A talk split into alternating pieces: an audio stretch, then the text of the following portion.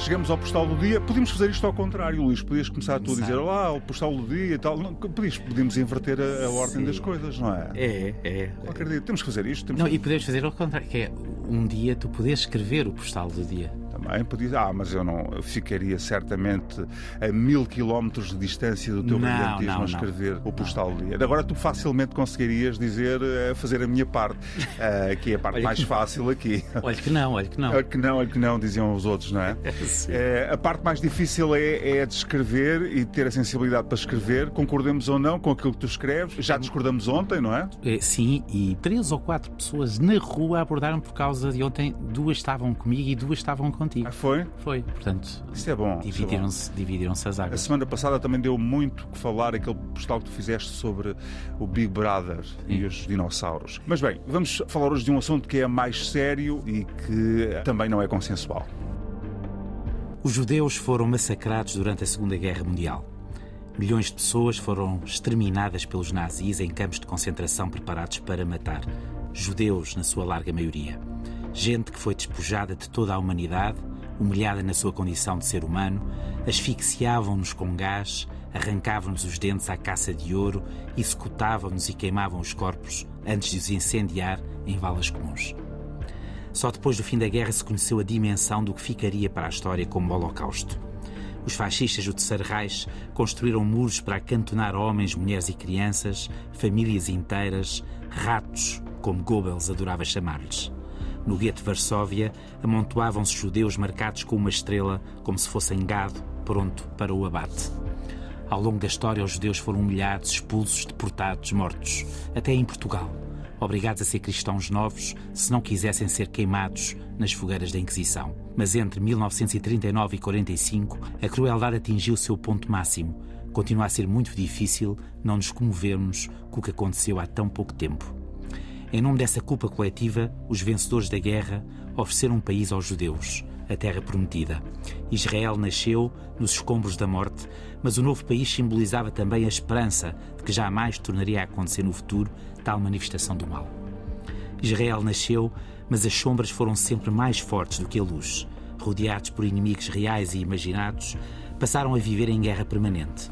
Uma parte importante dos israelitas acredita que a sua sobrevivência implica o combate aos inimigos e, se possível, a sua morte, olho por olho, dente por dente. O tenebroso e cruel ataque do Hamas a Israel, um ataque sem precedentes, foi o pretexto para uma resposta também ela sem precedentes, a Gaza. Mais de 30 mil palestinianos morreram. Segundo as Nações Unidas, morre uma criança em Gaza de 10 em 10 minutos, mas essa é apenas uma parte. Judeus impedem a entrada de caminhonetas com medicamentos para acudir a situações desesperadas. Judeus impedem que caminhões com comida e bebida possam entrar no território palestiniano. Guterres lembrou-nos que quatro em cada cinco pessoas famintas no planeta estão naquele bocadinho de terra emparedada por todos os lados, como no gueto de Varsóvia. E eu pergunto, até onde é que isto pode continuar? Até quando é que os judeus, que tanto sofreram na pele perseguições e tentativas de extermínio, insistirão nesta horrível barbárie a mulheres, crianças e velhos inocentes? Porque é tanta maldade quando deveriam ser eles os primeiros a perceber o peso do mal e da crueldade? Não ouvem os gritos das crianças?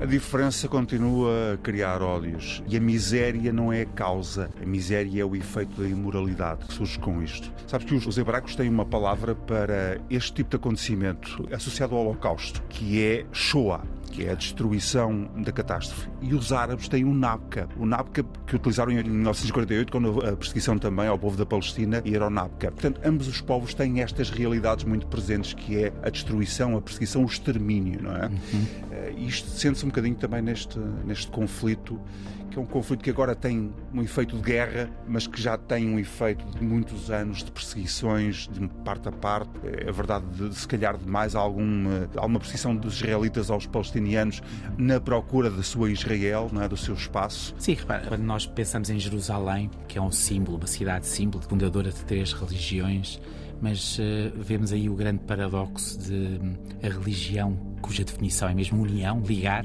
ligar, ligar pessoas uhum. em torno de alguma coisa que as transcende e que as faz melhores. O engraçado é como a religião dá abrigo a tanta imoralidade. E tanta amoralidade, até e crueldade. Existe da parte de Israel, mas também dos árabes, uma intolerância, uma incapacidade de viver com o outro uma incapacidade de ligação, de ligação nesse sentido religioso também, não é? Uhum. É interreligioso. E isso é muito dramático, porque por aquilo que nós vemos hoje, sabendo que Israel Hoje uh, o poder israelita nunca foi um poder tão ortodoxo, não é tão radical, mas ainda assim é muito chocante, porque repara, os judeus são um povo admirável, são um povo extraordinário. Se nós olharmos para os prémios Nobel na área da ciência, da medicina, da química, uh, vemos que mais de 50% dos Nobéis são judeus. É um povo perseguido ao longo uh, da história e por isso um povo que se transformou como defesa em alguma coisa que às vezes é paradoxal com aquilo aquilo que é a sua essência,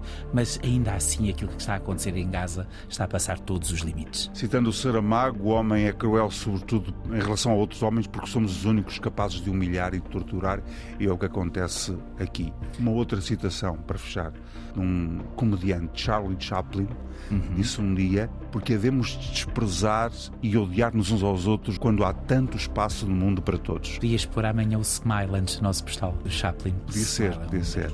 Luís, amanhã reencontramos. Até amanhã. Até amanhã.